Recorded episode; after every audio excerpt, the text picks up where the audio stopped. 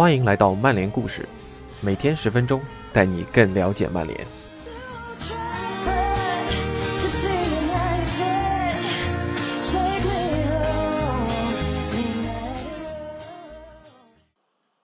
委员会小组接受了这个说明，然而他们也将埃弗拉描述为一个令人印象深刻的证人，说他在他的证据中展示了一种平衡。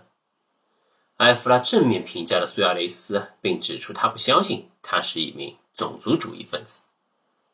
但委员会小组也指出，苏亚雷斯并没有那么好。语言障碍被承认是其中一种因素，但在他的回忆中还是存在自相矛盾的地方。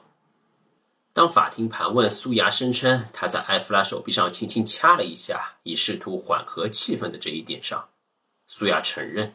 当时并不是那样。利物浦的法务团队把这个矛盾点归咎为说错了，但是其他各种矛盾点以及整个交流过程中都充满了对抗性表现，导致委员会做出裁决。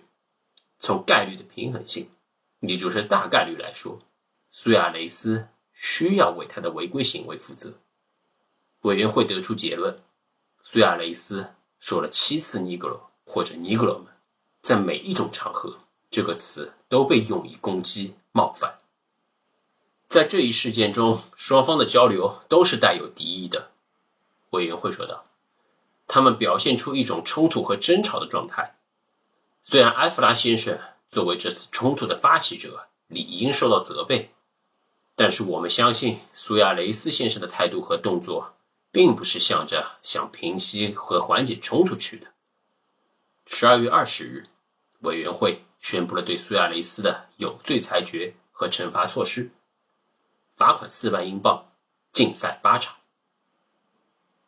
利物浦发布了另一项声明，表达了他们的震惊与失望，以及他们认为仅凭埃弗拉的一面之词就判定苏亚雷斯有罪是非常不寻常的。这样一位球员的指控是缺乏可信度的。肯定不比他之前毫无根据的指控更可信，而且这还不是事件的结束。苏亚雷斯有十四天时间考虑是否上诉，所以他被允许缺席当天晚上利物浦与维冈竞技队的比赛。为了表现团结一致，他的队友们在热身时穿上了印有他头像的 T 恤，达格利什也穿了一件来参加赛前采访。并告诉天空体育，球员们的一致支持是苏亚雷斯最起码应得的。洛德奥西利反歧视组织把骑士踢出去的主席，把这称之为可怕的下意识反应。三十年前，利物浦的第一名黑人球员霍华德·盖尔承认，他一开始是愿意接受苏亚雷斯的解释的。但是，当一个人这样重复的说这个词，叫他“尼格罗，尼格罗”的。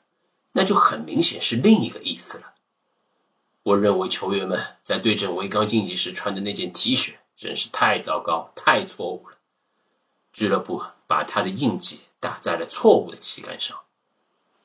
甚至当英足总在新年夜把一百十五页的报告发表出来，即便如此，利物浦还是发表了声明，谴责这是非常主观情况下，而且是根本毫无事实依据的判决。他们说道：“这个案件为俱乐部竞争对手提供了一个模板榜样。他们都不用正式起诉，就可以让我们的当家球星被禁赛数场。”利物浦再次重申，苏亚雷斯不是一名种族主义者，但是英足总委员会也从未说过他是。事实上，不只是他们，还有埃弗拉都指明他们不相信他是。他们说的是。苏亚用一种敌对的方式提到了另一名球员的肤色问题，而不是他一开始宣称的是以安抚情绪为目的，不考虑球员们的角色，这违反了英足总的一三条例。尽管他们显得愤愤不平，但利物浦并没有针对判决或惩罚上诉，因为他们说道：“继续在这场特别的案件中争取正义。”只会使俱乐部全力支持英足总、英超联盟在英国足坛扫除种族主义歧视的光辉形象受到影响。在履行完竞赛和罚款处罚后，苏亚雷斯在二月六日与特特纳姆热刺的比赛中以替补身份低调回归。很快，双方就有机会来把这件事情说说清楚。五天后，就在苏亚雷斯回归的第二场比赛，利物浦将前往老特拉福德面对曼联。赛前，关于埃弗拉和苏亚雷斯会不会握手，有很多讨论。从苏亚雷斯的立场来说，我们已经跟他谈过，我相信他会和埃弗拉握手，不光是埃弗拉，也会和所有其他的曼联球员握手。达格利什在当日比赛前说道，但他并没有，反而是直接无视了埃弗拉，而埃弗拉却向他伸出了手。一旁的里奥费迪南德则以收回他的手作为回应。看到他这样做，我决定不和他握手。费迪南德之后说：“他失去了我的尊重，在他意识到自己犯了错并为此道歉之前，他不会得到尊重。”今天原本可以在这两位球员之间解决这件事，但这样的结果一点都不好。弗格森也非常愤怒，我简直不敢相信。曼联主教练在他的球队以二比一获胜后说道：“我就是没法相信。”我们今早还有讨论，帕特里斯还说我会和他握手的，我没有什么可感到羞愧的，我会保持我的尊严，但他拒绝了。他作为那么一家有历史底蕴的球队球员，做了那样的事，这会引起一场混乱，这个比赛营造出了一种糟糕的氛围。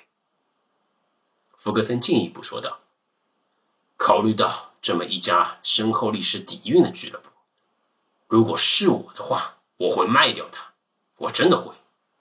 他们有一位球员被禁赛八场，然后他们把这一切归罪于埃弗拉，他才是一切的始作俑者。”那个该被批评的人，他可能让他们丢失欧战资格，他真是利物浦的耻辱。这种球员不应该再穿上利物浦球衣。如果福格森在同样的情况下，他会怎么做？他可没有在埃里克坎通纳因为袭击水晶宫球迷而被禁赛八场的时候卖掉他，这也间接导致了曼联丢掉了英超冠军。而且他还强硬维护过彼得舒梅切尔。一九九六年，这位门将被指控对阿森纳球员伊恩赖特有种族歧视行为。那件事让我失去了对他的尊重。莱特在他的自传《足球一生》中写道。然而，不止福格森一人认为苏亚雷斯让自己和俱乐部蒙羞。比赛中场哨吹响后，在球员通道内有过一阵喧闹。埃弗拉试图找到苏亚雷斯，马丁斯科特尔挡在他们中间。双方都有一些球员推推搡搡。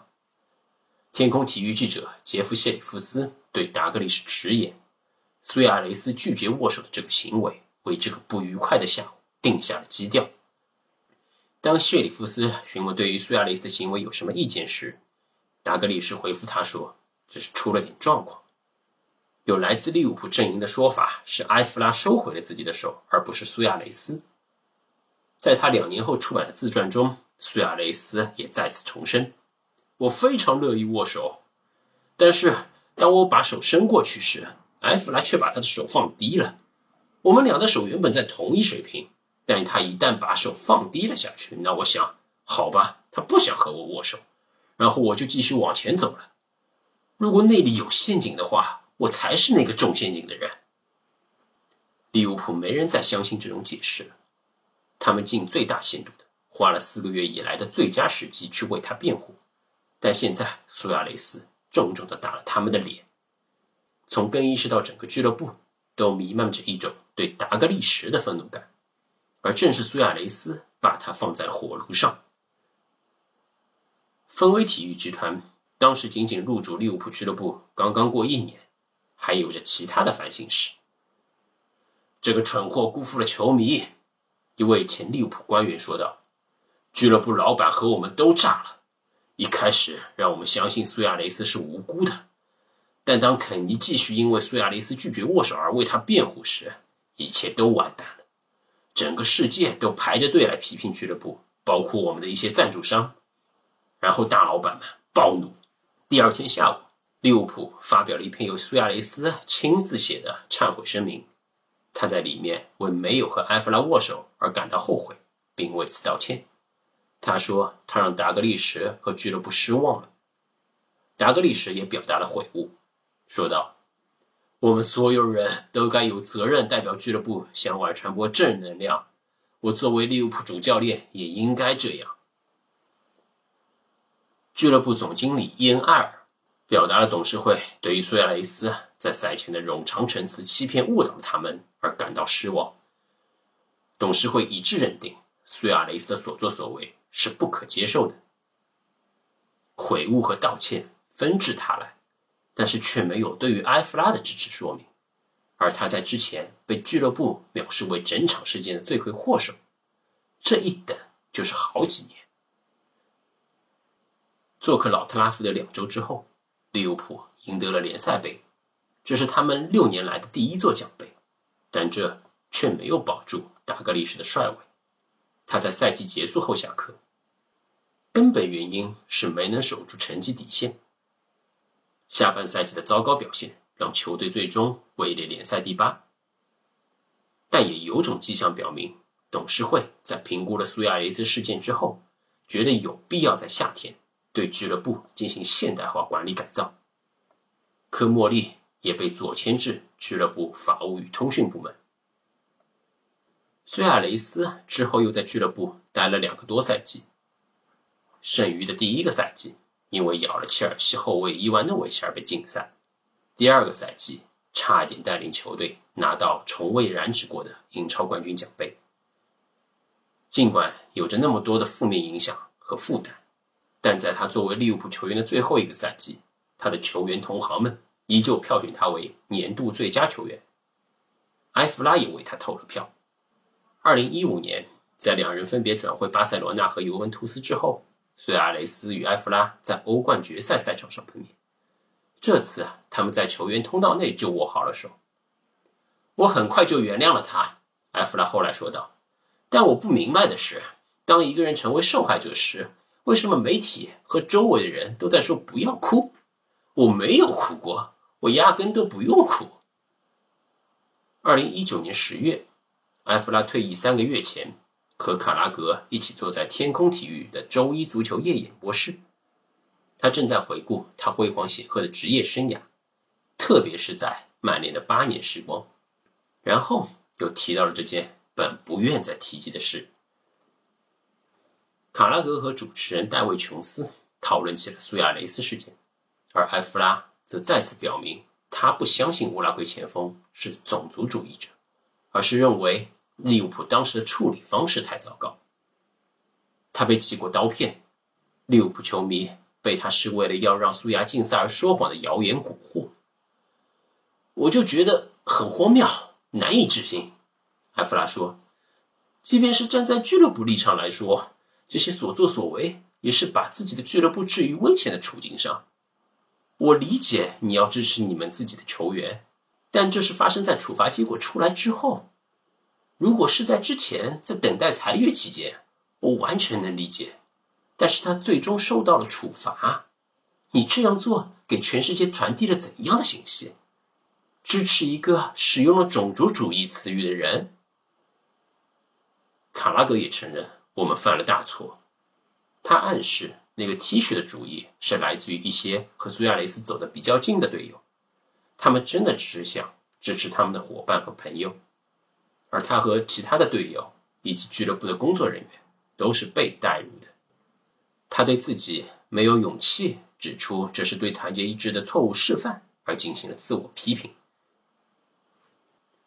乔丹·亨德森现在利物浦阵中唯一一位参与过十年前事件的人，也说他和他的队友都觉得当时做错了。格伦·约翰逊也对 Talksport 说，他对整件事感到愚蠢、尴尬。特别因为他是黑人球员，也是苏亚雷斯的朋友。约翰逊依旧很难相信苏亚雷斯被指控说的那些词。如果他相信他是一个种族主义者，那他们又怎么会变成朋友的呢？他说出了他在维冈的更衣室当被发到那件 T 恤的感受。这是那种你会想，我希望我没有做错的时刻。与卡拉格和亨德森同样，他也承认他们做错了，他也向埃弗拉道歉。卡拉格带着遗憾的解释，刺激了利物浦对这一连串事件做出回应。作为一家俱乐部，不管他们做了什么，你的第一反应是去支持他，即便他犯了错，这是不对的。我绝不是为了洗白我们对苏亚雷斯的所作所为，这就是错误的。但是俱乐部，无论真相如何，无论事件会如何走向，该有的第一反应是道歉。我们真是大错特错。两个月后，埃弗拉披露，他收到了当时利物浦 CEO 彼得摩尔的道歉信。他说，信里所写的内容让他非常感动。利物浦 CEO 对他们在2011年的行为感到失望。现在我看到真正的好人、诚实的人在这家俱乐部工作，这对我非常重要。他说：“我们是死敌。”但这次不得不说，利物浦是一家顶级豪门。与此同时，科莫利在接受 TA 的采访中也表达了他的后悔。我非常后悔，他说：“为我们的态度后悔，为我们的行为后悔，也为我在英足总仲裁过程中的行为后悔。当他们给出判决时，我没有给出合适的反应，因为在当时我不同意那些判决。”那是我职业生涯最糟糕的时刻，我很沮丧。我认为我们把自己从整个世界给孤立了起来，这是非常错误的举措。我们应该听取外部的建议，也许不是法律建议，而是公关建议。那些不在这个风暴圈的某些人都可能会说：“等一下，你们应该睁开眼看看，外面真实的世界不是你们内心所见所想的那样。”我认为，事实上，一位曼联球员差点让我们的处境比原先糟糕一千倍，而死敌关系的原因让我们的反应又让事情糟糕了一千倍。我感到很抱歉，我没有给路易斯正确的保护和照顾，我们没有给他正确的建议。我一直把球员当做自己的孩子，这是我第一次觉得我让球员们失望了。但不管他怎么为苏亚雷斯感到抱歉。这件事已经翻篇了。我们让俱乐部失望，科莫利继续说，也许也让足球世界失望。我们采取了错误的行动。唯一的解释，如果我还能找到借口的话，是我们中没有一个人有面对这种情况的经验，我们也不知道该怎么做。俱乐部从上到下，从老板到员工，你可以看到管理层对待这件事情的反应。他们不仅仅是和我们站在一边，而且更希望我们站在苏亚雷斯这边。即使是董事会层级，这些你认为远离事件核心、他们应该能提供帮助的人，他们也和我们一样，带着一股激情被卷入了风暴中，都乱套了，都乱套了。在上周日比赛之前，我就向自己报备，本周想发布这篇过往双红会的纠葛作为本期主题。并且在比赛的前一天，也就是周六，我就完成了播讲录制，包括了前言跟结尾部分。但在惨案发生后的两天时间里，我一直在纠结，真的要不要发这篇文章。播讲的前言中说过，这次回归我想做出的改变，以及我想聚焦于本赛季之前的曼联内容。其实从另一句话来说，我就是不想提及、不想讨论这个赛季的事情。因为个人的原因，我并没有太多的时间去关注曼联在这个夏天转会窗的操作，以及季前集训的新闻和信息。